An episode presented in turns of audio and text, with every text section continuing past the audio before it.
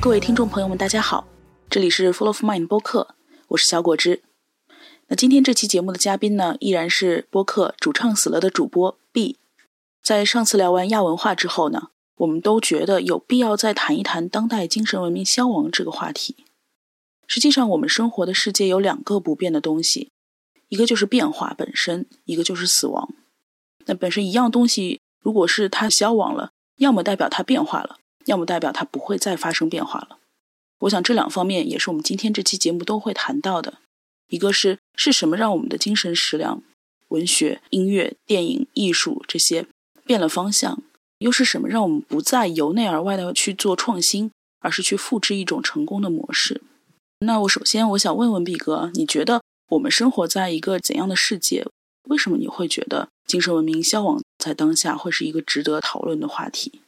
呃，我觉得其实还是有个契机吧，就是，嗯，最近那个奥斯卡不是《寄生虫》得奖，对，看到了就物质世界的那个分离吧，就底层人民是像上层人民的寄生虫嘛，就相当于这样一个一个情况。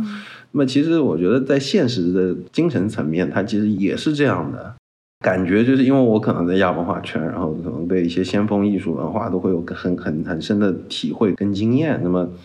包括像最近那个疫情来了之后，明显的这个经济下滑之后，有一些 live house 啊，包括那个独立书店开始一些倒闭潮，对吧？对，就是大家对这个已经不关注了，就是呃说白了，其实也是个资本主义控制人的这么一个行为吧。就大家其实只是把精神文明当做一个娱乐，我要得到自己本能的一种快感，但是这种快感呢，就是。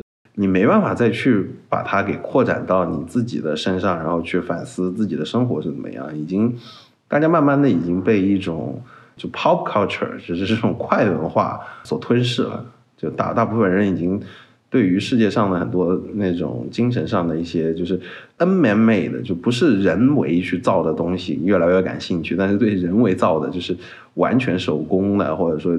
倾注了很多艺术家心血的东西，他们已经没有这种感知能力。我觉得这个可能就是造成了就现代的一些精神文明的一些东西的消亡的一个具体原因嗯，这在这方面，我觉得也有一部分的感受吧。就是你会看到成功的模式都像连锁店啊，或者是爆款啊，就是嗯，我们的生活中充斥着这些，而不是说有一些独立的，就像你刚刚说的一些小众的东西。倾注了心血的东西，带有思想的原创的东西，或者是独一无二的东西，成为这个世界上拿奖的或者标榜的一些一些范本。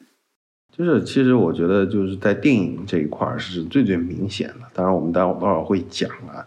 那么，除了电影之外，这个书啊，这个音乐啊，他们需要一个有有点像。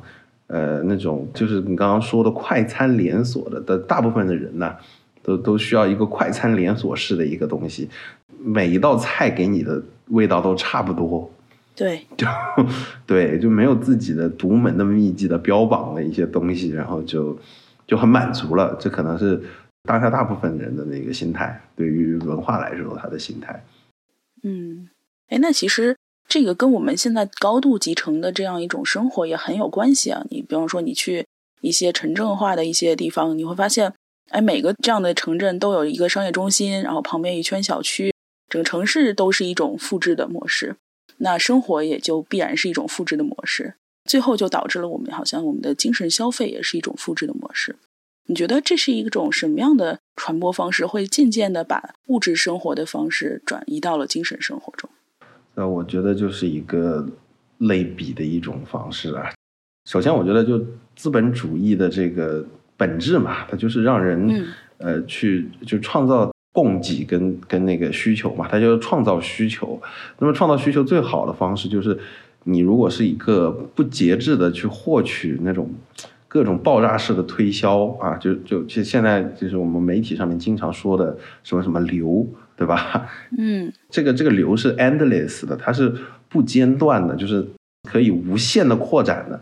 那那如果在这个流里边能够加很多的那种推销的信息，就可能我们手机里边那些有流的那些应用来说，你可能占据的时间是会比那些没有留的要占据的时间要多得多。对那，么就是一个资本主义的一个最新的一个形式吧，就是嗯因为技术能力已经可以承载你去不节制的获取一个爆炸式的推销，嗯，你说的技术能力是什么？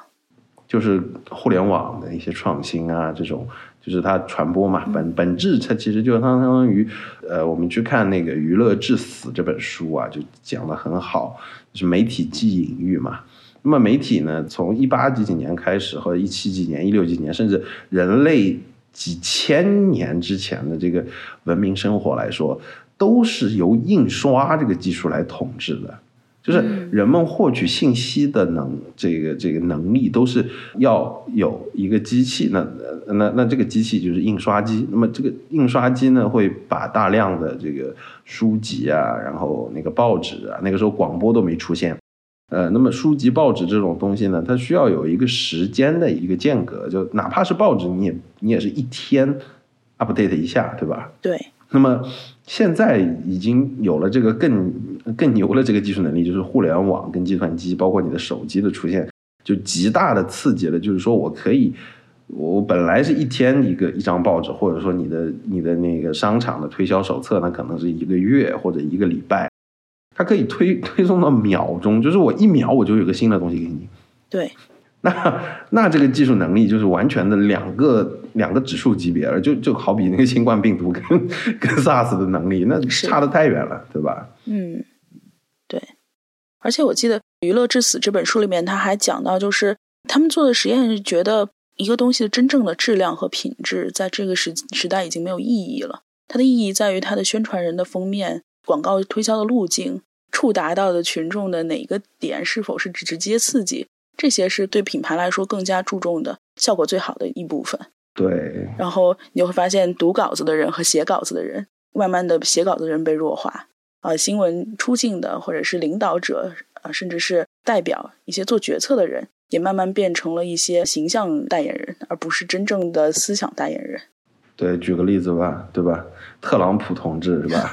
都都都已经对吧？都已经，美国现在都都现在什么情况了，对吧？还在那边吹啊，我们那个那个疫情没有问题啊，什么还还自己的舅舅是那个是那个那个麻省理工的，拿出来说我继承了他的科学基因，就这种这种令人发指的这种愚蠢的这种说辞，很多美国民众都是信的，对，你就会觉得这个世界怎么了，对吧？嗯，啊，那么其实就特朗普他本身是当选，他这个这个事情的意味就有有点就相当于现在的精神世界的消亡，因为我觉得就任何受过一个比较 decent 的、比较正统的，或者说有哪怕是不正统啊，我们说亚文化嗯受到一些好的教育的人，是会觉得这个人就压根就不配当美国总统，对，对不对？可能是一个好的电视主持人。对他做了这么多主持人，他就是一个 make，就是一个 make fun，就是给给大部分人去去推销自己形象的这么一个人，他们竟然能够当美国总统，他没有任何的就是政治纲领，也没有任何的，他就说白了就是为了钱。那么这种人都可以当美美国总统的话，我就对现在的这个就不不能说中国这块儿，应该整个世界来说，我都是一个非常悲观的态度。嗯，反过来也说明了人现在是有多么绝望的在渴求那些给自己带来愉悦感、funny 的那些东西，而不是真正的去陷入到思考的抑郁当中。对，就强烈推荐我们这期推荐一本书吧，就《娱乐至死》。对对，就是说，像林肯那个时候没有当总统的时候，那个时候还是印刷机就统治我们人类生活步道的几千年的这么一个工具。他跟那个他的那个政敌吧，Stephen Douglas，他有七场著名的辩论，就就一场可能就要搞七个小时，但是大家都坐在下面去听。对，对吧？那你想想看，你就那个时候的美国民众，下面肯定坐的都不是，就算是受过很好教育的知识精英，你要听完七个小时的演讲，那是什么心态啊？想死。对啊，而且都听得津津有味，这个嗯这个是当时的精神文明的一个很高的一个高度了，对，对不对？以前做过一个调查，好像是一个科学家对那个人的脸进行识别，然后就识别美国总统的脸。其实出现电视之后，就是做总统变选，然后从通过电视的方式，可能长得更好看的那些人，或者男性占优势的那种，就是更容易当选美国总统。我记得有这样一份调查报告的。嗯，对，所以说现在是是一个大家都就是说看脸的时代嘛。嗯，就是说你需要一个有趣的灵魂，其实无所谓，我们都需要一个那个 好看的皮囊。呃，对，好看的皮囊就行，对吧？是的，哪怕你不好看，你你这个人很发力，那大家也会认可你。对对对，尤其是这种一锤子买卖的时候，可能婚姻当中还会带有一些长期相处的筛选，但是你比方说你评一个奖竞选这种一次性的事情等等，就很容易发现这样的规律了。那现在婚姻其实也是嘛，现在离婚率这么高，我觉得其实归结到最后也有这种心态嘛，就是速成的这种心态嘛，对吧？嗯，对你现在想想看，那种 flow 很可怕的啊，就是连现在的那个结婚网站，对吧，都都开始利用 flow 了啊，给你啊一一个又一个，然后左滑右滑，对吧？所以现在连连婚姻这种人生中的大事，或者处处对象这种大事，大家都已经开始左滑右滑了，你这个对吧？嗯，而且只是看脸哦，对吧？对，以前可能我觉得互联网那个当当时一点零的时候，大家都是啊建个博客，然后看你博客里面写的东西，哇，觉得这人文采很好，我想认识一下。我觉得这个互联网交友，我觉得我很认可的，嗯，对吧？对对，你你起码看看到对方是怎么说的，有什么想法。那现在呢，就就简单粗暴，你给张照片左滑右滑，对吧？那那如果是照片，你好歹你也花点心思，你可以有一些。我我如果是用这种 app 的话，我肯定把自己纹身放上去，那肯定有一些精神方面的东西。那么现在的人呢，就就其实看张脸好不好看嘛，对吧？电视剧也是这样，嗯，确实，嗯，那其实 flow 背后它其实有一种怎么说呢，算法在里面，对吧？嗯，因为毕竟它是最近在批量的崛起，那这背后一定是有这样一些东西技术在推动的。能不能跟我们介绍一下，就是企业是怎么样去设计这样的 flow？然后去控制人们更加一致化的去思考的呢？呃，那个就其实我觉得这一点呢，可能就是呃，要要多听听其他的博客了，对吧？比方说我们的先辈 IT 公论呐，对不对？就是 A 十六 Z 他们那个投资公司不是说过一句很经典的话嘛？就 Software is eating the world，那么软件在吞噬这个世界，就一切东西现在都都都都要接个互联网，对不对？对。那么当社交以及就是所谓的这个 Amazon 就这种。啊，商业平台接进来之后，就会发现相似性算法，就是你你你，比方说豆瓣看到一本书，你会说，哎，这本书跟这个很像，你要不要再读一下这本书？当时最早是亚马逊发明的，亚马逊说，哎，这个商品有百分之九十九的人买了，那么买了这件商品的人可能也会买另外一件商品，那么我把另外一件商品我推销给更多的客户。嗯，它的设计的初衷其实是一种，就就所谓的推荐算法。就是能够更广的推销自己平台里边其他产品，嗯，那这个东西呢，对于企业来说是件好事情，因为很多人看了这个东西，呃，他可能是需要这个东西。比方说你买了一张黑胶，一台黑胶机，你接下来给你推荐了那个黑胶机的清洗液，对不对？对，这个是一件好事情，但是呢，就是他没有考虑到人对于东西接受的这种盲目性。这个是一种，就是他他不会去考虑这个东西，就是像上上一期亚文化说的，变成了一种那个行为训练实验吧，对吧？对，是的，嗯，对。那么其实这个也就是算法当时这个设设计出来的这个初衷。那么从这个算法设计出来之后，开始扩展，从亚马逊的算法，现在就一大片的平台啊，都开始用这个算法，对不对？啊，视频的，对不对？然后其实。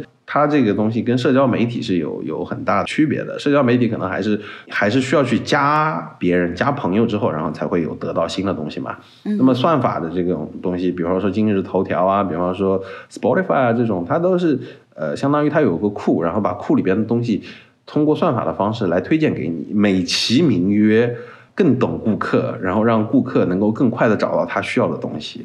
嗯。但其实我对我来说，我只需要一个搜索，比方说 Google 那种搜索的能力就行了。我只是需要知道关键词，而是我不是想知道你给我推荐什么东西。嗯，就是一个明确导向和一个逛商场的一个区别。哦，但这些是对一个对你来说，我知道我自己要什么，那我去搜。但是对于一个就闯入了这样一个消费场景的人来说，那对他们来说，算法到底是不是必须的呢？对，就是我觉得有一个很大的问题，就现在的互联网，就是就二十一世纪的新的技术，就是大家都知道，如果说开车你是要去考驾照的，对吧？对，你要过科目一二三四，但是你上网是没有人管你，教你说你应该怎么用东西。我觉得二十一世纪真的缺缺那种就安全正确使用网络的这么一 这么一个课，真的。小心让我们网络吃了你的脑子。对，就很容易让你吃了你的脑子，因为这种就是所谓的流媒体啊，包括流流平台啊，就是一切通过算法来获取信息，然后推荐给你的这种媒体或者能力的话，我觉得都要去留个心，当心一下。就相反来说，我更 old school 一点吧。那么另外一部分就是社交媒体，那可能更偏心理学了，它也是一种心理控制。所以大家看到。对吧？世界前五大互联网公司啊，这个 Amazon 对吧？然后 Google 这个都是靠流媒体啊，去去去把它给起家的。那么社交媒体可能就是啊，Facebook，包括中国的微信，它它靠一个心理的控制手段来刺激群众的消费欲望，对吧？对，嗯。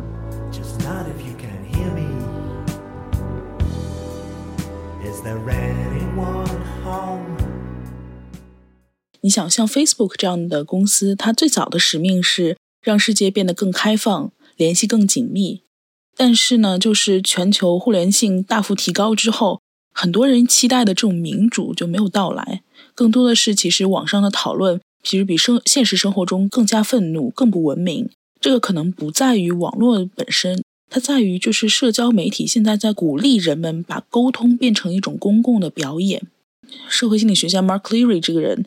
他其实有创造一个词叫做 social meter，所谓社会计量，意思就是别人眼中我是什么样的。社交媒体它通过，比方说喜欢这个 like 这个按钮、好友数 follower，对吧？以及转发数，它把我们这个社交圈从我们个人的私密的想法当中拉出来，然后发布给所有人看。啊，这就会引诱人们去喜欢八卦呀，啊，喜欢打扮啊。喜欢操纵啊，甚至是提出一些极端的排斥的观点啊，我们会被引诱到这个一个所谓的新的一个斗兽场，在一个公共的斗兽场里面，其实愤怒它会带来一定的回报，因为你的地位会被提升。有一项研究吧，是一七年的一个研究，是研究 Twitter 的，他们测试了大概呃五十万条推文，这五十万条推文里面，他们发现每使用一个道德或者情感词语。平均增加了百分之二十的可能性，让这条 Twitter 是 gone viral。其实，在哲学里面也有哲学家提出过，就是叫道德哗众取宠这样一个说法。这个意思就是在描述人们其实，在公共论坛上面用道德谈话来提高他们的声望。哗众取宠的人，他可能会捏造道德指控，站在道德的最高点去谈论一些观点。这个是很有意思的一件事情，就是你的所有行为变成了一种公共的表演，然后你自己本身的私密的想法、你的意图其实都被忽略了，相当于有点那种讨好型的社会行为的那种感觉，本身其实忽略了人的一些负面的情绪啊，他们自己的创造力啊，他们私密空间啊等等这些，就等于是真正交流所需要的隐私空间和权利以及自由。其实社交软件现在也有 news feed，然后创造了一些热门的公众指标，还有一些算法去推荐一些参与度高的帖子啊等等互动的东西，包括像知乎，其实它就是这样一个带有社交性的一种所谓的知识获取平台。Anyway，其实它这个把整个社交又变成了一种带有顺序的河流，每个人就相当于像在争上游一样的。去发表他们的社交观点，以及约束他们的社交行为。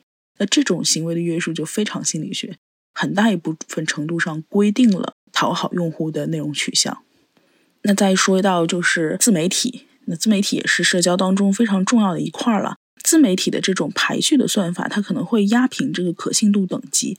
每个人发布帖子的重要程度，可能跟《纽约时报》的一篇专业的这种报道，它的重要程度是一样的。对，那这个时候就就对用户的思考门槛就更高了。你要怎么能区分专业的内容和你朋友的瞎逼逼，对吧？这个其实是一个很重要的社交媒体在故意模糊的一个点。然后有意思的是，就是当年为 Twitter 设计 Retweet 这个按钮的这个工程师，他有在事后承认说自己后悔了，他觉得这个 retweet 这个按钮可能是给一个刚刚四岁的孩子一把上了膛的武器。对，就现在的时代，因为这种就是所谓的当时设计这些社交产品的这些需要呃，就点赞这个功能，包括 comments 这个功能，包括 share 这个功能，对不对？现在变成了一个主流的形态了。但是这种主流形态对于我们来说，我觉得未必是让你有获得更好信息的这么一个东西，反而是阻碍了你。嗯。啊，对啊，所以我就觉得现在的这个谷歌、百度，对吧？那个 Facebook、微信这种邪恶的企业，我们尽量少用它的服务。我真是觉得这样，而且还有一点就是，呃，现在我觉得人们还有一个趋势，我觉得是可以值得拿出来提一下的。就就你刚刚说的这个，就 UGC 而不是 PGC，就是就是 User Generate Generate Content。就是说，你用户去生产的内容，很多平台也打的是这个牌。比方说 Facebook、微信，啊，就比方说你啊，朋友圈，你你你发一张照片，大家都点赞，你会觉得啊，内心感到啊，非常的好。但其实你们连面都没见到过，人家点赞，人家可能就觉得这个照片挺好的，对不对？那么你习惯了 UGC 不是 PGC 呢，就有带来一个问题，就是底层的 UGC 这些 U 没办法变成所谓的 PGC，就是 Professional Generate Content。嗯，就 PGC 它是。经过你的很多的专业的训练，对吧？嗯，因为每个人的脑容量、知识储备，可能我忘了哪个科学家算过，好像就一个 GB 嘛，对吧？一个 GB 的内容，我记得是有吧？好像我记得是听道长节目还是怎么说的，反正就一个 G 的内容。然后一个人周边的朋友，也就是好像好像按邓巴数来说，一百五十个吧，对吧？嗯。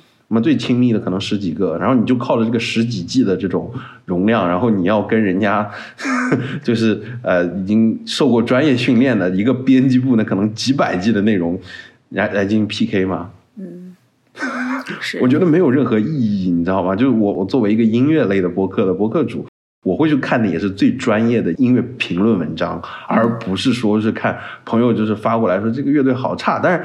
他这么一说，我会去觉得 OK。他觉得这个乐队差，那么这个乐队可能 maybe 他的确现场不太好，或者之类的。这一点我相信他的听觉。那可能我跟他一起现场碰过头，但是呢，我还是要去自己去听一下，相信自己的耳朵。嗯，要听一下，然后看一下，比方说什么相关的乐评文章，然后这个乐队为什么做，就是现在人越来越缺少思辨的一个原因，可能就是因为社交媒体这种出现。我觉得。大家都习惯 UGC，包括就所谓的抖音、快手，对吧？对，是。对，然后算法呢，可能更加针对于小白，就是不太会使用互联网的、不太会使用搜索的呃这个用户来说，他们就随便搜一下，然后哎，这个东西好，哎，我我也想买这个，就买了，就变成这样。我觉得这里面它其实有一个讨好和迎合的内容在里面，本质上迎合的是我们自己的自恋。当这个东西迎合到我的时候。我赞同他，我觉得他说的对。那其实他的所有转发，相信只说了一件事情，就是我好。就对 整个内容圈子，它就会成为一种恶性循环。在流量啊，就是所谓的内容红利，以及可能一些意识形态背书的双重夹击下，它只能出产一类的内容。而这一类的内容，它会千方百计的去迎合用户，然后用户又会在中中产生强烈的自恋。这时候他就没有了对于内容相反声音啊、辩证思考啊、反思的这些可能会引发不适的过程，最后就变成了这是一个表面看上去一派祥和的思想的坟墓。嗯，我不太使用朋友圈的这个功能，可能就看看，呃，我我我宁可就是点进你的头像，然后就是直接看你的朋友圈晒了什么，然后但是那个流我是关闭的。嗯，就是说。不要把你的朋友变成你每天报纸的编辑了，好吗？就就就你的朋友不是编辑，对我真的觉得是这样。对，这可能是现在很多人都缺缺乏的一个就是媒体素养的这个问题。我觉得这这个是门课，因为媒体在在不断的在塑造我们。对，另外内容产出者本身的媒体素养也在变弱，然后他们开始没有媒体的底线，开始没有媒体的克制。其实，作为一个真正的媒体，它不应该直接去 poke 你的那个原始脑的那一部分。但是现在好像所有人都在这么做，嗯。那那我觉得这个问题我可以解答一下。我觉得就很简单，因为技术的更新让大家都可以去发东西了。嗯，就之前如果说你要发一个东西，你要靠印刷机，那你是要相当的写作资格以及你写作的这些经历，然后去发这个东西。我甚至看到过很好的一个他个人的那个音乐品味非常好，但他写的东西真的很糟糕，就写了大段大段的，就自己对这种音乐，然后我就很陶醉啊，非常好啊，然后自己发公众号。就是首先你的文章的这个呃理性的纲目首先是没有的，嗯然后你理性的纲目没有之后，然后就就就相当于骨架就是歪的，然后填了很多不必要的累赘的赞美之词，然后对也不去分析说具体为什么这个音乐跟别的音乐不一样，然后我们为什么要听它，啊就把它发出来了。那那你说我要看这种文章吗？我就觉得，对，就就就因为工具都提供给大家有这么一个渠道，但是其实大家没有受过很多训练，包括互联网。嗯，对，其实我们最早呃在微博啊，就其实最早 Twitter 嘛，对吧？和那个 Facebook 这种东西出来之前，大家其实在互联网一点零时代使用过很好的东西，我到现在都在用的，对吧？嗯一个是 RSS 啊，就是一个也也是一个整合的一个媒体消消息源，很好。大家网上搜一下 RSS，知道是什么东西就就挺好的。很多现在主流的西方的媒体还在不断的使用 RSS，包括 Vice 的 RSS 做的非常好，嗯，没人用，对吧？是，很很有意思啊！但就大家都都喜欢去中心化一个平台，居然被控制。但其实有一个很独立，然后 open，然后有开放意识态度的这么一个平台，而且是你绝对不会因为这个平台是某家公司所持有的，会删除你的内容。对，是的，没有，对，包括我们做播客，其实也是一个 RSS 嘛，对吧？然后还有就是 newsletter，就我觉得用 newsletter 是件非常好的事情，就是你有一种你是会员的感觉，就是 你比方说订订一个订一个 Vice 的，他们每天早上就给你发一篇 newsletter 发到你的邮箱，你就感觉他是非常 polite 的，然后把这个东西 decent，然后就交给你，这是我们今天的啊、产物，然后你看一下。呃，喜喜不喜欢我们媒体？如果喜欢的话，那么你就付点钱订阅吧，对不对？就非常非常的有有有有一种尊敬的感觉的那么一种东西。但现在就是哦，我粗暴的给你推个订阅号吧，甚至还有人在那个微信订阅号啊，或者 Facebook 的什么 Instant Paper 里边啊，各各种，还有下面还有评论，对吧？各种骂战，对这，很没有意义嘛，对不对？啊，最好的一点是 RSS 跟 Newsletter 都没有 comments，对，就都没有评论功能，就是你要允许别人有不同意见吧，哪怕这个编辑写的东西，哪怕是 Wall Street Journal 写的东西啊，对不对？嗯，大家都知道的，他的评论部和他的编辑部是两两回事情，对吧？就是他的那个新闻部和他的那个那个那个评论实时评论的是两个，你你可以选择不去看他的实时评论，你可以去选择去看那个，你看就行了，你就不用评嘛。嗯，对，就是就就真正的忽视了他要想讲想要表述给你的内容，反而是就是这些内容延展出来，对于内容的评论，大家都持不同态度意见，然后在那儿啊哔哩吧啦说，就你说再多没有意义啊，你你要你要允许别人有跟你有不同的意见，agree to disagree，嗯，但是没有人去 care 这件事情，大家都比方微博的骂战或者什么，这很无聊的一件事情。对，是，而且尤其其实这个时代，它不仅有点赞啊，对吧？它还有拉黑这个功能，就是你会发现，对，这个这个很无聊，我觉得很小孩。嗯，对，然后就人的这个认知容忍度啊，就越来越低，那就甚至到了这种。就是不拉黑没法没法继续在网上过，不是我拉黑你，就是我自己删号走那种偏执的态度。那其实这种偏执就很不利于真正的独立思考。嗯，对，不利于独立思考。那么当代精神文明还有什么存在的意义呢？对吧？大家都开始用那个东西，对不对？甚至是我我是看到很荒谬的一件事情。我我到现在我敢说，比方说我们的那个电台主唱死了，是一档独立。音乐评论播客吧，对不对？有一些把它挂到喜马拉雅上，对吧？这大家都知道，前一阵子喜马拉雅下架了很多东西。嗯、那么他竟然还敢说自己是独立，我说你有什么好讲自己是独立的呢？你连自己的言论自由都没办法控制，那你你独立什么呢？对不对？是。现在其实就是这样，但我觉得就全球前五大的科技类公司吧，就前前五大设置科技类公司最值得尊敬的。当然，微软呢也比较值得尊敬，但是微软它是面面向商业用户多一点，对对，普通用户其实不太 care 的那么一家公司。那么还有一家比较值得尊敬，我觉得就是苹果了。对，就是苹果它，你大家去看苹果的产品设计，真的就是 Steve Jobs 说过，他在科技跟人文的交叉口，为什么？它的音乐区还是有人肉的 Q rate 的，对，它是有人肉推荐的这个功能的，是好吧？就不就就就，它的确是会雇人去听这些音乐，然后告诉，哎，你到时候给我选出这个你觉得最好的，包括你呃 Apple 的 News，包括 Apple 的 TV，包括就 Anything 嘛，它都会有一个人肉的一个推荐的一个功能，只要它是有这个内容平台做输出的，包括 Apple Box，它不会去就是。哦，因为这个就像 Amazon 这样无耻，对吧？就是哦，我这个这个，当然 Amazon 的 Good Reader 还可以吧，这个另外一个服务了，对吧？就是哦，我这个 Top Ten Sales，OK，啪列出来。但你要知道 Top Ten Sales 买的这些人，他受到教育的几率是多少？你可以去算一下，是，对吧？你看哪个地方的畅销书榜都是这样，尤其电子书更加不能直视，嗯。对，基本上你根本没办法，就就就好比那个苹果，对吧？那个 我到现在也比较难以相信的一件事，就是其实大家去看苹果播客的播客区，其实很有意思，就是说它它精编辑精选的那些播客，还真的是这不错，可以听得下去的，对吧？嗯。但是榜首的那一两个，就是所谓的那他，当然他也没办法，他肯定要公布自己的数据嘛，对吧？因为播客大家都用苹果，是 Number One 的郭德纲，你知道，这是一件很搞笑的事情，就是。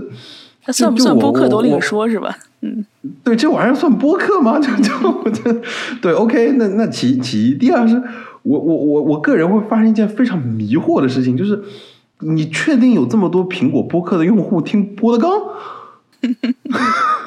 你确定吗？但是算法告诉我们，的确有。嗯，这真的是很有意思的一件事情。可能他们也需要倍速吧？不懂。我也不清楚，反正对。包括连 App Store 都有，就是编辑选，包括编辑还会写一些推荐的故事，这就跟那个 App Store 的下载榜单又又两样，你会看到很多这种。啊，斗地主之类的就上榜了，对。啊，对对对对对，编辑精选跟斗地主是完全两种风格。对，其实我觉得就是你你你可以做做算法或者做流没有问题，但是你一定要保证有一个人肉 curate，就起码有一个有一个你你你推荐给客户你是真心想推的，就好比一家好的餐馆，它肯定就是哦我们的推荐菜要一定要写一下的。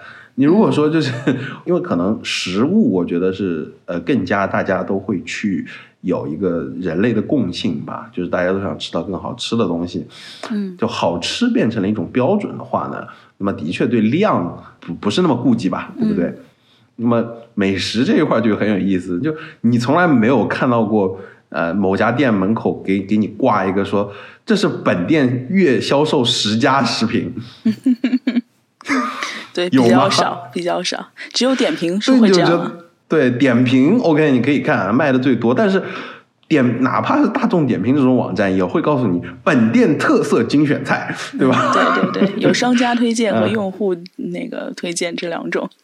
啊，对，这个时候大家都不能用算法了，用算法怎么玩啊？对不对？否则否则米其林奖还需要个屁啊？那需要米其林干嘛？对不对？哎，对，我突然想起来，就是其实你说到这个。美食它没有被算法攻陷，那其实因为在很早以前我们就有吃这个文化，然后我们约定俗成说那些可以被算法攻陷的东西都是违禁不能吃的东西。如果假设像让人成瘾的东西可以在日常饭店里面消费，你就会发现有榜单了。就是一旦是那些能够攻陷、能够 crack 你大脑的东西，都是榜单上 top 的。嗯。对，呃，这个就是心理学博客的这个呃专业之处了啊，对吧？因为美食还没有没有去控制人的心智，对吧？对，是，对，这个这个也是，就是用了不同的系统嘛。你你你你可以告诉，你可以告诉你的大脑，对吧？你可以通过骗过你的眼睛。啊就无论是文学电影就是啊骗眼睛会多一点。那么我们博客的特色就是你骗不过你的耳朵当然你也骗不过你的舌头。对是的。当然现在苹果耳骗过耳朵这个事情也会经常发生我们也很悲哀反正就这样。嗯。嗯。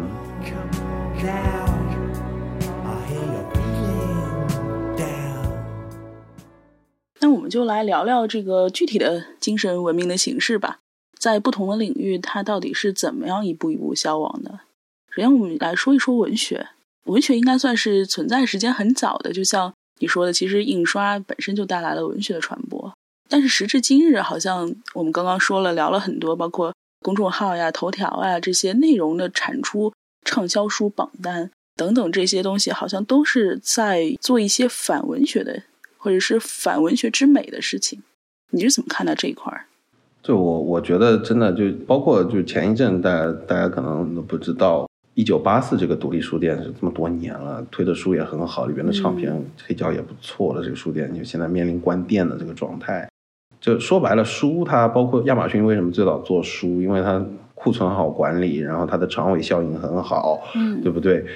是需要去赚钱。当文学变成一个 生意，对，那就不是纯文学了，是是吧。对，你要知道，《娱乐至死》里面提到过，一八零零年的美国人，大部分受过教育的人，包括就可能教育受的受的比重，可能比重在百分之六十到七十。嗯，他们竟然都读得懂宪法，对吧？英国是更可怕，英国那个时候是能够读得懂 Shakespeare 的原著啊，嗯，对不对？我我个人文学修养不是特别好，但是我大学的时候也是看了很多文学类的书，包括一些诗歌，泰戈尔的。像孩子，对不对？就哪怕是现代的诗，它它有它的美在，但是跟算法一纠结，那就那就变成销售。一变成销售，就你告诉我，到底是以销售为导向，还是以去产生最好的文学内容为导向嘛？对吧？对，是的。我自己的亲身感受也是，就是最近这个出版业是非常非常的萧条，因为我们我的工作原因，我会跟很多出版社合作。最近半年的交流过程当中吧，我就会觉得。出版社头上都悬着一根剑，就是那种随时可能都会掉下来的剑。一个是究竟能不能出一些意识形态的书，现在已经一刀切到，就是凡是作者是美国人的，那基本上是你是拿不到书号的。然后呢，其次就是这本书到底能不能养活这个编辑部，这都是一些非常严肃的可能现实层面的问题吧。我会发现，那出版社给我寄的书，哪怕是心理学这个领域的，那它也偏。大众心理学啊，或者是疗愈、心灵疗愈类的呀，就我觉得这个这个现实因素好像也没有办法去避免。像最近我听了一个有台的一个节目，讲就是两个小众书店的老板的一个采访，然后他们就说他们做书店就没有办法去看报表。有一个老板他说我电脑上连 Excel 都没有装，如果我去看了这个数据，这一个月买哪个书卖的好？如果去看了这个月的数据，说我钱到底平不平？账到底怎么样？那我可能就不再做这件事情了。我看到好的书，如果我觉得别人也会喜欢，我会多订五本；如果我觉得只有我喜欢或者太贵了，我就订一本自己看看。如果听到这些，这时候我就觉得，一个精神的领域，它跟市场如此紧密的相连的时候，那它只有在市场的边缘，它才能存活，它才能喘息，就有这种悲伤的感觉。对，就挺悲伤的。然后包括就是我我个人知道的，就是万象书店，我不知道你知不知道，就之前在复旦那边开的，就是呃理想国的全套都有。然后它有很多那个呃很好的一些呃社科哲学类的，包括啊。马克思或者说之类之前的所有的那些著作都很齐全，嗯，对吧？但是就就其实我们看数据就对吧？我们这个时候可以用大数据了，对吧？就是你看那个上海的，包括全国各地的书店，这是在逐年下降的。对，包括编辑部也是逐年下降，甚至比方说你说你刚刚碰到编辑部的人，就像中信这种编辑部现在出的书，对吧？跟之前出的，现在就唉。对吧？就不不用不用去提它了。就是这个只是非虚构类，而且非虚构类现在卖的好，对不对？是。那么虚构类，那那基本上就就就现在谁去做虚构类呢？网络小说，就当它的成本无限的降低，它的个人的生计无法维持的时候，大家只能通过手机屏幕最低的成本价格优势去低廉去推销它，对吧？已经就出我们出不了孩子这样的诗人了，已经。嗯。是吧？别说出个孩子，出个食指都难。我跟你说，对你，你以前还会说哦，这个出版社好，它口碑真的好，它出了多少多少怎么怎么样的书。现在连有些出版社都已经不见了，就是都取而代之的卖的好，都是一些出版公司。他们旗下可能连编辑的部都没有，然后连自己的印刷的整个整个这一套东西都没有，他只有一个 idea，他只有一个销售，然后就去跟一些 KOL 合作呀，去讨一些，比方说线上卖的火的课程，然后转成文字，然后直接去出啊。它只是另外一种形式的变现，嗯，这这叫模模块化销售，模块化文学，对吧？对对，就模块化文字，把它拼一下，哎，大家都真正的好的文学是应该能够你看完了之后就触及心灵，久久不能自愈那种，基本就没了，对吧？就举个例子，就是八十年代有一阵的像余华的，对吧？苦难文学，对吧？现在我觉得年轻人知道活着的。估计都是看看过那个张艺谋电影的，但是这书真的很好看。有人看过吗？没有。嗯，确实。就对你，你苦难的东西，因为它卖不出去嘛。对。对吧？就一切以市场为导向之后，就是这个下场嘛，卖不出去嘛。对，你按照算法来看啊，完蛋！网络小说崛起就是就就有点心理控制了，对不对？那真的是精神鸦片。就是爽文嘛，对吧？之所以会爽，那不就是只让你分泌多巴胺是吧？其他不让你分泌，这你拿他什么办法？对，像金庸，我觉得就就是网络小说的鼻祖 啊，这鼻祖对吧？就是啊，所有的金庸武侠，就说白了，屌丝逆袭的故事。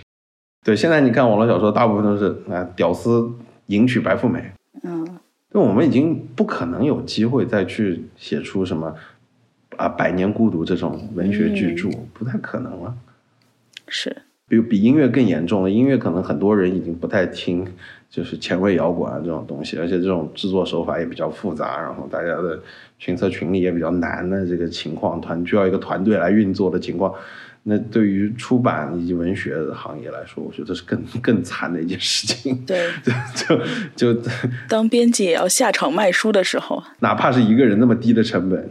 对，编辑要们，对，而且还有很可怕的一点，就是现在所谓的 IP 文学的 IP，对吧？嗯，对，对，就是把它把它宁可就造成一个 idol，对吧？我们看到最大的文学 IP 啊，就是每个人都知道的孙悟空，对吧？嗯嗯，一个孙悟空被拍了，我到现在已经不知道多少贺岁片看过孙悟空了 是不对？是。对，而且而且最搞笑的，孙悟空这么朋克的这么一个，就具有朋克精神的这么一个一个 idol，就已经被资本驯服了。嗯，对，对吧？是，这是文学走向了 IP，其实就是榨干了它最后一点的商业价值。对，但是我相信还是还是有人很喜欢文学，然后去自己埋头写，然后或者什么突然惊为天人的发一篇东西什么之类的，嗯，对吧？就八十年代年末那个时候，真的是最辉煌的时候，因为当时改革开放初期，那么大家都号召需要有有有啊文学、言论啊艺术的自由，那么很多人就是真的出了很好的很多精神文明的一些东西。但现在，嗯，说白了，你这个东西到最后变成衡量标准，当你的衡量标准唯一只是钱，除了钱之外，大家也不 care 其他的，不不 care 很多内容方面的一些创新的时候，那么基本上就完蛋。对，是，嗯，这是现象之后导致的后果，又是很可怕的。呃，就像我们刚刚讲到，其实人们现在越来越无脑啊，或者是去行为趋同化。你会发现，现在的整个文学它开始变成娱乐化，一定要让别人看着舒服，看的觉得觉得好玩儿。那这样的话，它就会变成有拟人化的用词啊，嗯，会更加偏童谣化呀，或者是把人拟物化，然后去淡化人的悲剧色彩。还有就是 idol 画一些东西，以及写爽文这些东西。如果我一个孩子读的是这样一类，姑且称它为文学作品，那他最后其实他会带有一种偏向的认知，他会觉得这个世界的真实痛苦和我看到的东西是不一样的。我可以在看到的世界当中屏蔽掉这些，那我也可以在真实世界中屏蔽掉这些。慢慢，他就会变成了一个类似于像免疫缺陷的人，只能生活在一个泡泡里一样。那他可能就会必须生活在一种童话式涂抹的世界里。我要给这个挖掘机去打榜，而不是去关注这个火神山建设工人的薪资讨到没有。啊啊，就加了个滤镜。对，就是加了个滤镜。但这对认知真的是毁灭性的。嗯，对，就是大家都按照自己想象的生活啊方式啊，我要一定要这样，我一定要那样。那其实世界不是这样的，不是按照你的思维来转的，而不是你天天看的你很爽的这些东西啊，就是苦难什么的都天天会碰到，对不对？就是刚刚说的火神山的一些建筑工人，他现在讨不到薪资，然后就很多都睡路边，这个是很凄惨的。对你，你要你要去真正的去认知这个世界。其实我当当时我觉得读下来，我我觉得对我个人影响最深的几本文学作品啊，嗯，就是呃，在路上肯定算一本，然后还有《教父》，就是告诉我们社会有他他他绝对没有那种童话般的世啊世界，那个告诉你世界的另外一面。但是现在越来越多的年轻人对于文学来说。我就要看让我觉得很爽的东西。嗯，对我我在在流行文学这方面我是比较盲区的，但是大家都喜欢看看比较啊能够逆袭的那种文章。对，是。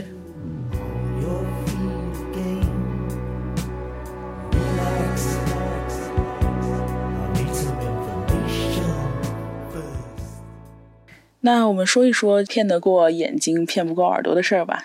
那音乐界会好一点吗？啊，音乐节更差，这样吗？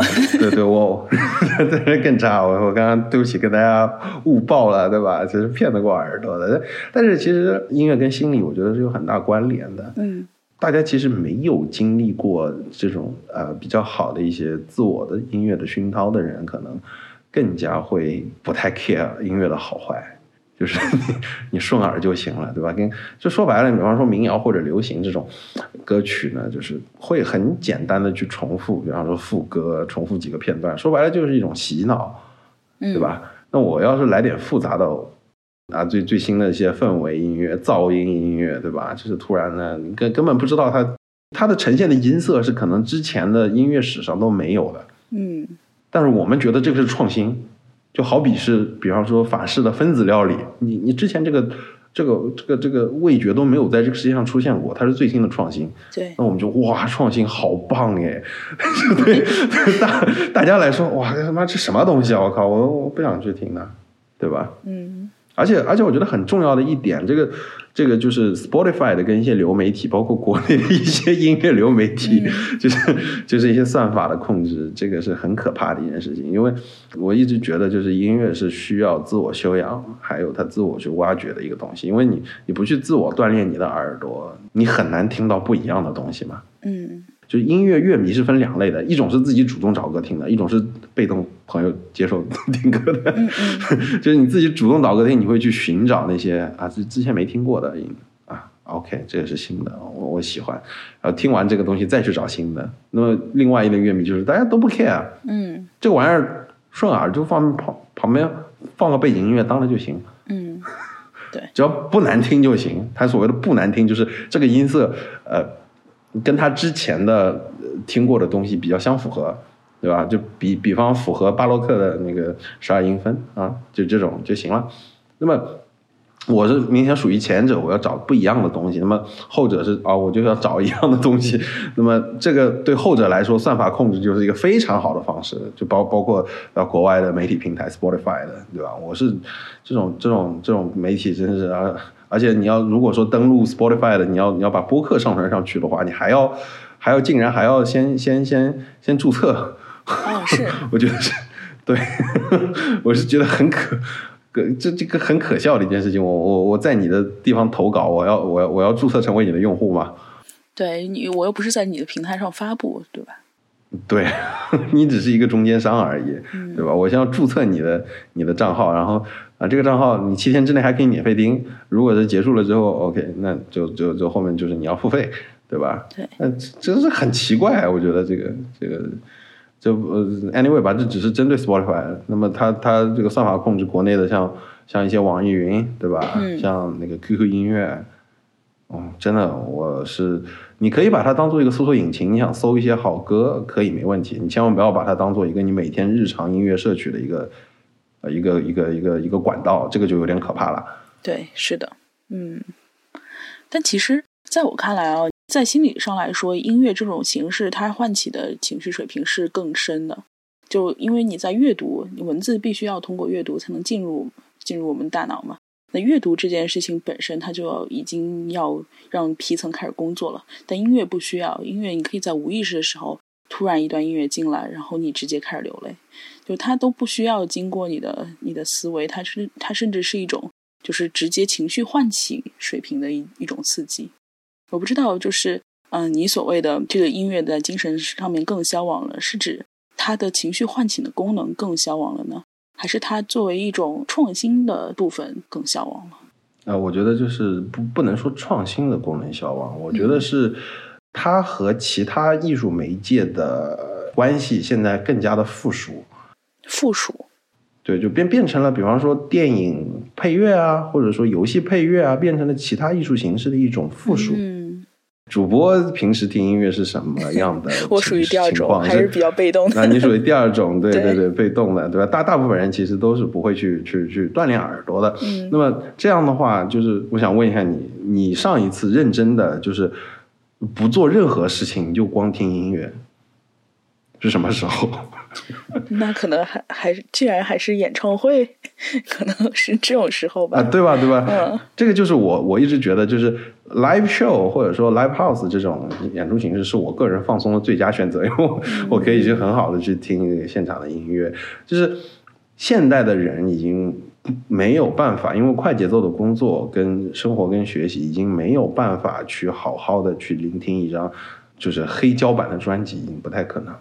就是你你把一张黑胶拿出来，然后放到唱机上，然后把它擦拭干净，打开唱针的一瞬间，有一种仪式感。你给倒上杯好酒，你就闭着眼睛听完，这个事情已经百分之九十以上的人都不会去做这件事情了，对吧？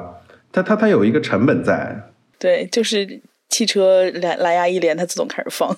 呃，对，那那那那其实也不怪，那没办法的一件事情，就这是需要一些成本的。然后除此之外，我觉得还有一一点很重要的，就是可能从心理学的角度来说，就是视觉艺术和互动艺术，它的信息量给人带来的这种信息量的带宽，就是你看到的东西会更多。嗯那么这个时候配以音乐，就所谓的多媒体，这样的话就会让更多的音乐人是为了达到就是刚刚说的这种啊调节唤起水平跟情绪的情况下去实现的一种功能，变成了相当于音乐跟游戏的一个插件。嗯，对，就我我个人是很悲观，我觉得音乐最终可能它的它的它的创新可能会变成了游戏跟影视行业的附属品，啊、那还还有现在还有一种替代的形式，对吧？就是啊、真人秀，对吧？对对对，上个电视。其实现在很多的乐队，据我所知，就是第一季的这个呃乐队的夏天，我就不想评这个这个乐队夏天做的有多差了，对吧？那么 现在大家都抢着争着报名要上第二季，好像一千来支乐队都报名了。哦，真的，对，就是可能很多的地下乐队，他的个人的生计可能是兼职或者之类的，但有些职业的是千方百计的想要上，对吧？经济利益嘛，这个对这个也可以去理解，对吧？嗯，但是上了之后，他明显到时候要接通告啊，要怎么样啊？就肯定音乐创新性肯定就，对吧？就你怎么可能安下心来，对吧？就抛弃工作，然后就好好做音乐呢？很难啊。就是据我个人的对行业内独立音乐的观察来说，就是类似米其林三星餐厅的这种现场，还有呃它的这个音乐节，相反的不是那种你要排队排很久才能排上的，是没有人买票，这 这是一种很悲观的状态。对，就是它的创新性会被抹杀掉，我觉得。社会没有一种很好的正反馈机制啊。这说回来又是社会的锅了。这这这这跟文学一样，是个社会的锅，否则这一期干嘛叫当代精神文明的消亡呢？真是消亡了呀，开始，对吧？已经开始绝种了。对，啊，就就我觉得，就中中国，你比方说做实验音乐的，可能加起来一百个左右音乐人吧，对不对？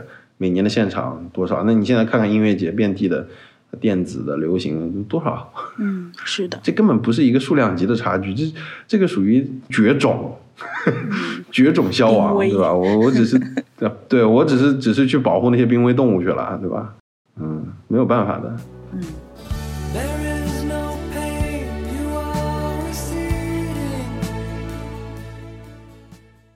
那我们再来聊聊视觉艺术吧。嗯，好，这这对视觉来说，我我也算不算一个特别资深的影迷吧？但是可能在亚本瓦圈混的也比较久，也看了很多电影。嗯，现在也是也其实也是两种嘛，算法的控制跟心理层面的控制嘛，对不对？那么算法层面控制，那就电视剧、流媒体，对吧？嗯就就很恐怖的一点就是，现在的电视剧是可以通过收视率，然后决定你的影视作品未来要怎么怎么去拍的。嗯就那些美剧的编辑，就对英剧其实我觉得还还好一点，就是他每一季可能就是你要固定写一个题材，然后再再再出来。那美剧就恐怖了，对，收视率一差直接砍。对收视率差直接砍是一个问题，还有就是收视率低了，我们下一集想出一个什么劲，就是那帮编辑是边写边拍的嘛，对对对我们想出一个劲爆的这个这个爆点、啊，谁谁谁跟谁谁谁啊在一起了，哇，然后大家都来看。对，或者在前一届结束的时候挖个大坑。对啊，这这又是一个算法的问题啊，就给你推荐啊，对吧？说白了就是迎合你的那个那个审美取向，嗯对吧？而且我们现在已经看不到很好的这种真正的一些比较有意思的电视剧已经没有了，对吧？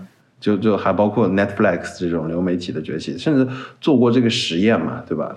我记得《黑镜》的第几季啊，就是专门出了一一集，就是说是你可以去选择收视导向的，就是哦嗯、呃你比方说你可以去选择影视剧中的人物有 A 跟 B 的选项，你去选它，就变成了游戏啊，你知道吧？哦，所谓的观众互动剧是吧？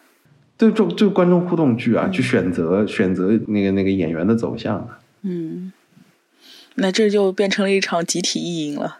对，就变成集体意淫了，对啊。呃然后最搞笑的就是说，这个剧的我记得它的那个主旨也是，就是说是好像也是算法控制类似的。你 你如果说你真的痛恨算法控制，你应该不看这部剧。然后你为了 看了这部剧又变成了算法控制，你这很悖论。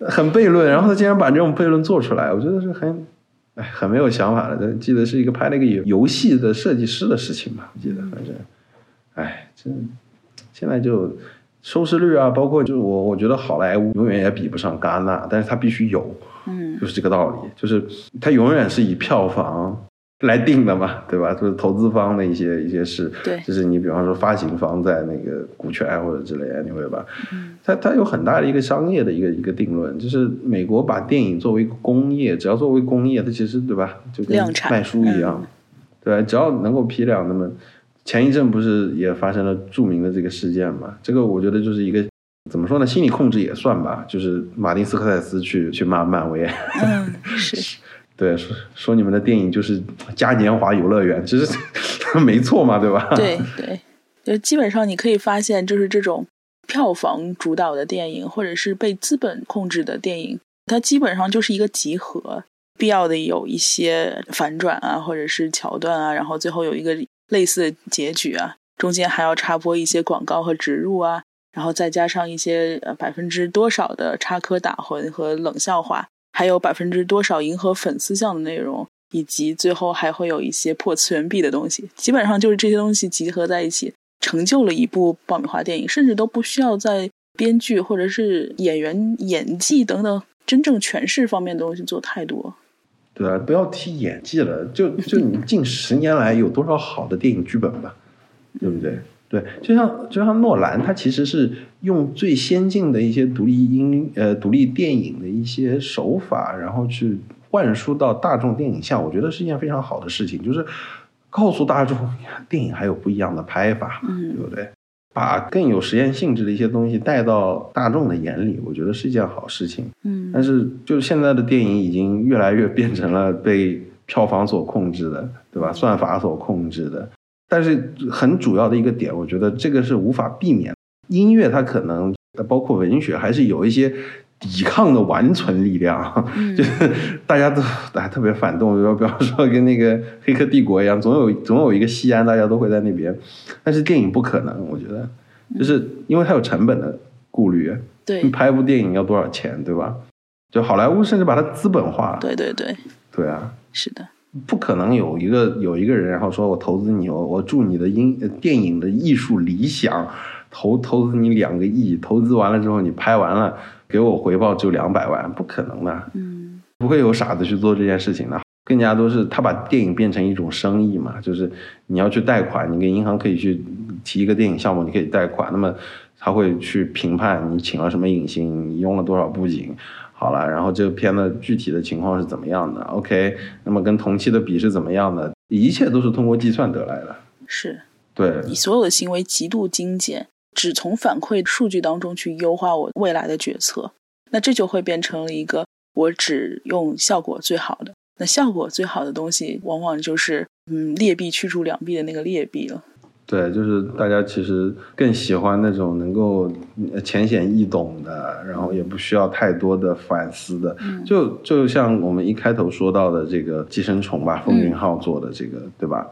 嗯，其实奉俊昊作为国民导演这样拍呢，他的个人的这个还是不错的，我觉得，就是个人的这个手法，包括他一些运镜，还是做的非常好的。嗯但是有个很大的问题，就是对剧本上面还是有一些硬伤，然后就太过于浅显跟能够读懂。但其实前年的那个戛纳有一部电影非常好，就李沧东的《燃烧》，他也是讲上下层人的一个差距，但是他这个表现的手法真是相当的好。就是他不去明说，他只是通过画面的影像跟图像去告诉你这个嗯这个事情，他不会把剧情都是搞得到最后一个 party，然后谁把谁刺死了，这个恨不得啪你脸上是吧？对他，他甚至不告诉你这个人死了没死，嗯，他是告诉人反思。对，那那这种电影真的是非常好，但是对啊，没得奥斯卡，大家都觉得这这算啥呢？对吧？嗯就是真正热爱电影艺术跟文化的，大大家都已经对对能够出一部真的好的精品电影，大家都是那种如狼似虎的去吃最后一顿，我感觉。对，有这种感觉啊。但我觉得可能这个也跟这个时代的精神文明的消费受众有关。就是你看以前就是有能力享用精神文明的人，或者是真正那些以前给艺术做投资的投资方，他们是什么样的人？他们其实是一些个人，贵族啊、王族啊，或者是一些收藏者、爱好者。他们其实就是去嗯找那些我没见过的，那些我要看到你在想什么的那些东西。但推崇的本身就是这些，但是当一部电影出来之后，那就是一个流量的东西了，然后它就会变成了一个我要迎合最普世的价值观和最人性的东西，哪怕那些东西非常平庸的可以被预测，包括你之前说的这个实验这件事情也是。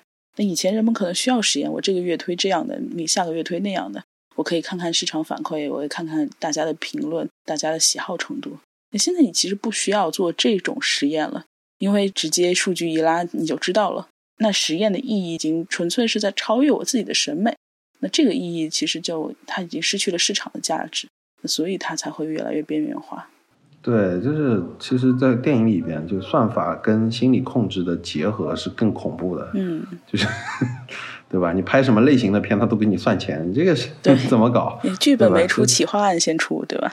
对，企划案先出了，然后就对吧？请什么样的剪辑师，请什么样的导演，都给你算得一干二净，然后你你去做去吧。我们都知道，就米其林这时候又要提到美食了，我可能觉得唯一美食没有被攻陷，因为它不算 精神文明的。嗯，是，对它，它是用到另外一种人的不同的器官吧。那么大家都知道米其林很贵，但是不需要你给我告诉我它的成本是多少，嗯我也不想知道你的背后的这个东西制作有多艰难、多辛苦。嗯最终只要出这个成品，它只要非常好，我认可它。我甚至可以去，我为了这顿饭，我去个旅个游，去到这个地方去吃，吃完了之后多少钱我付，它还能够存在。艺术可能真的没有这个奢望，只有最顶部的可能百分之一不到的艺术和艺术家有这样的奢望，大多数都只能在这个商业的海洋里沉浮。对，那是没有办法的。你就像很多电影的那个导演什么之类的，甚至是拿到了一个顶峰之后，然后，嗯，想想，哎呀，下一步是不是还是要卖点钱啊？对吧？肯定不乏这样的导演，对吧？那我们就搞一个啊，来试试看，对吧？嗯这个，嗯，怎么说呢？对于音乐圈来说呢，也会有这种情况在，但是可能耳朵更没办法骗人吧，就是，但嗯、你做的东西要是层次差太多的话，大家一一听就是，哎，我以后再也不听你了，都有可能啊，嗯嗯。对吧？对，是的，而且其实相对来说，相对电影来说，真的制作成本也小很多，自由空间大一些。嗯对，我就觉得文学跟音乐的创新性是有可能还是被保存的，但是很很小众，非常小众，很小众的一块，对不对？但是电影的话是消亡的更可怕，我觉得。嗯，是。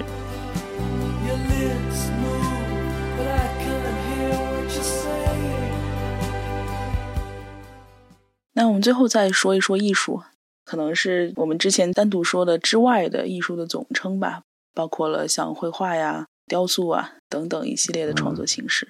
你觉得呢？现在的艺术整体在这个艺术界啊、有哪些消亡的点？现在艺术其实是一个本身就是一个比较纯粹的 man-made 的，就是 人为制造的这么一个东西吧，嗯包括摄影啊这种，它很难被 copy。当然，当年的那个波普艺术啊，就是 Andy Warhol 做开始做说艺术也可以卖，它只是卖卖出一个 idea 嘛，对吧？对，但是现在可能有这个趋势，有一个趋势，我觉得是比较很可怕的，就是你买不起艺术品，你可以去展览看吧，对不对？嗯嗯就我个人的观察，北京我就不想说了，这个艺术家扎扎堆的地方，但是上海这里就有点可怕，就是，呃，我记得是一九年整个的上半年开始，就是无数的网红的展览，对对，也开始连艺术界也开始利用大众的力量了。当然，可能你你去做了一个网红展览，然后策展人包括这些艺术家都会被不耻，对不对？嗯因为它的本身的要求的门槛就很高。那么其实说的阴谋论点吧，那的确艺术品是一个避税，在美国可以避税的东西。嗯，对所以说很多的那种艺术投资机构或者之类的，其实做的是一个避税跟转账的这么一个作 作用吧。嗯其实大家都都对富人的看法有些是对的，大家大家其实作为一个避税的东西，就比方王健林对吧，买了那个 买了那个谁啊，忘忘了一下谁啊，反正买了几千万，对吧？他他其实作为一个避税手段，除了它作为一个商品的价值之外呢，它其实包含的更多的是艺术家个人的心血跟你的那个审美情趣，对，嗯但是就可以开放给公众批量来说，展览是一个快速途径。那么我记得之前的一些艺术展览都还可以，是在二零一八年之前都还不错，看也看了十几年展，嗯但是就一九年开始爆发，就是我们我忽然发现我没有展可以看了，你知道吗？嗯，对，都是那种什么拍照打卡圣地。对吧？大家就是知道，就是艺术圈呢本身的常态也是的，就包括摄影啊，这种雕塑、绘画，大家都是本来看的人也没多少，嗯然后做的人呢更少，本来是这样一个状态。其实啊、就是每两年在乌镇有一个很大的艺术展，非常好。然后我去年也去看了，呃，请了很著名的，就是美国的那个时代广场那边造了一个巨大的钢琴气泡的那个，嗯 那个艺术家和也在乌镇也做了一个作品啊，非常好看，一个双轨的一个叠叠式的这么一个一个东西，非常好。来看的人，你猜猜我当时在展厅一天我逛下来，因为它是国际性的一个展，是将近嗯有三个厂区的地。我把，然后乌镇内部也设了很多的，就是有一些装置艺术，包括绘画艺术，是把它放在乌镇的镇内的。然后你要去像寻宝一样找这么好玩的一个事情，你猜猜我一天在展区见到多少人？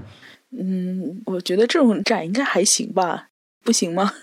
啊，完全不行，因为太过于实验先锋机制。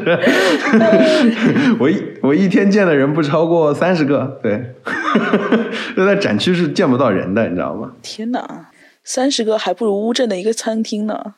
对，可能对啊，我们其实中间找啊、就我我跟我对象出去找那些设在景区内部的这些呃艺术装置，是大概花了半天的时间，嗯啊，找到了，但是 其实很多艺术装置旁边围了很多阿姨大妈，就看着这玩意儿，这是什么东西？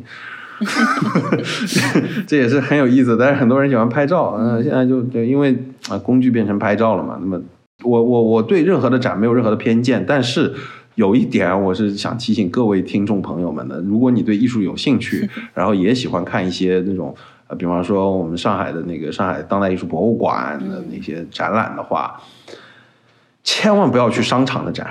嗯，对对对就如果说一个商场里面开了一个说什么快闪什么展，你千万不要去看。对，基本上就是堆了一堆的那种什么塑料、银花啊、泡沫啊，就造出一个氛围，然后你站在里面拍张照，咔嚓走人就行了。对，是的，对，但真正好的艺术是，你去尝试用不同的材质，然后不同的手法、不同的科学的理念，然后去呈现它。甚至我记得乌镇的展的二楼有一个很有意思的，呃，也不是二楼吧，就是它是在一个一个小楼里边的二楼有一个暗室，进去全都是一串串的那种长的长棍，然后大概几百根，你走在里边。它其实这个作品本来就是有点暗讽别人的拍照的问题，嗯，但是它暗讽的很好，就是那个是一个碰到了光，它自己才会发光的材料。哦，就你开着摄像灯，你会看到黑暗里边就是无数的那种光柱在那边跟着你的手机，它它在发光，很有意思。嗯就现代艺术跟当代艺术会更讲究一些创新跟材质，跟别人不一样的一些实验和理念。嗯它不仅是一幅画，或者说一个雕塑这么简单。嗯然后这些艺术家这么好的作品做出来，OK，其实他本人也也不 care，他本人也很有名气了，可能，比如他一件作品可能卖给收藏家或者洗钱的，就说白了是洗钱的那种避税的那种东西，他也可以赚很多，对吧？但首先他要出名嘛，对不对？嗯那么现在可能底层的出名的渠道会会变成了一种快消时代的这种拍照的展览，我觉得就很可怕了。嗯，对，确实。对对，但我觉得艺术的消亡可能可能比较难。为什么？因为艺术更纯粹，它作为一个商品，如果说你只是作为装置的话，你可以去买宜家呀，你干嘛要买一件艺术品啊？嗯嗯更不要提它现在作为商品来说，是一种洗钱的手段。大家都有这个，就是这个可能只有高圈层的人才有这个呃能力跟他的需求去买这个东西。嗯那这个东西你说能消亡吗？它肯定消亡不了，对吧？嗯。但我觉得我还是会也会提出我自己的一些悲观的态度。那其实艺术本身它已经是很小众、很纯粹的东西了，就它还是会迎合我们之前说的越来越多的这个自恋的部分。嗯，人们依然是窄化了自己的喜好，而不是去跟随艺术家去做一些创新和实验。就我觉得我们今天整个说的这些心理控制，它都避免不了一个主题，就是算法到底是越来越懂你，还是让你自己以为自己越来越懂自己？事实上，我们可能在不断的行为的塑造的过程当中，丢失了自己的很大一部分东西，不仅是思考能力，还有审美，还有你认知的容忍度，对相反意见的处理态度等等，都在这个当中消失了。啊、我们其实人在这么多几百万年的进化过程当中，大脑已经把自己的这个愉悦感降到非常克制的地步，我们的这个神经递质的分泌、激素的分泌都是精打细算，就一定不会多给。包括我们的神经的髓鞘是有这个血脑屏障，任何在血液当中水溶性的部分都不会进入到我们的神经系统去影响我们的思维，就是因为大脑它其实是一个对刺激非常非常敏感的器官。就原来人的愿望只有饿了，我会想要吃东西，吃完之后我得到了满足感。那现在我们的愿望变成了，OK，我现在已经没有一个从身体内发的愿望，我只有外源性的愿望，比如说，我想不动脑筋就去获取东西，我想免费的去得到别人的推荐，等等。我们今天做这一期《当代精神文明的消亡》这一期节目，就是想说，其实我们知道了大脑有满足感这件事情之后，科技的进步带来的是对大脑满足感的一个单一复制，它已经不是源自于你身体的那些需求、那些渴望、那些信号了。这是一件很危险的事情，也是我觉得悲观的一个来源。就是我们其实只在做一件事情，发明更多的科技，让我们的大脑感受到满足和愉悦。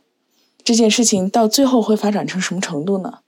就是我们自己个人的存在感就消失了，我们就会变成了一个欲望的机器，或者是我们就成了一个沉浸在大脑满足的假象当中，而不知道其实自己我内在需要什么。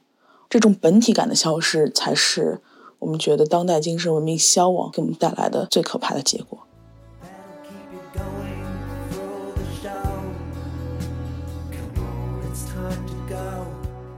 好，那我们最后稍微来总结一下今天聊的东西，然后可能是不是也可以跟大家说说，我们怎么样才能反洗脑，或者是跳脱这种让这个艺术或者是艺术形式、精神文明不再这么濒危？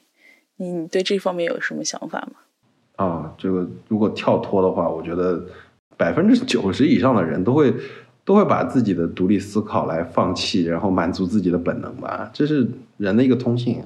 嗯很少的人能够就是说磨练自己，然后自我教育，然后就知道更多的东西作为一个常态。嗯大部分人还是对，就是人脑的储存量有限，他为了就在这个时代生存，我们可能需要的信息量可能占了我们大脑很大的一个比例，对那么剩下来这个比例就越来越小。嗯 说白了，其实是这样一个道理，我觉得。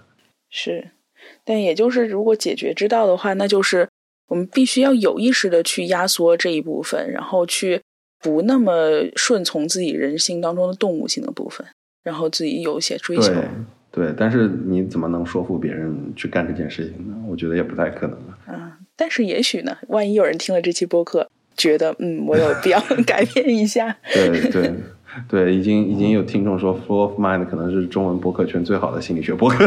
是吗？是吗？嗯，好的。OK。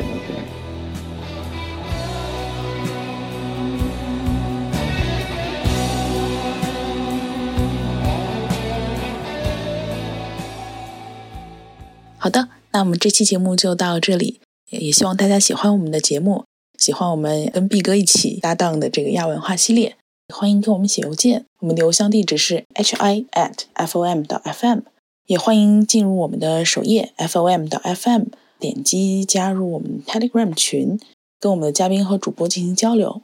当然，也欢迎大家关注毕哥作为主理人的节目《主唱死了》，那网址是主唱死了的全拼点 x y z。那下一期呢，我们会跟牛油果烤面包串台，谈一下就是这一期被痛批的算法、机器学习和人类学习之间关系。也欢迎大家继续关注 Full of Mind 的节目。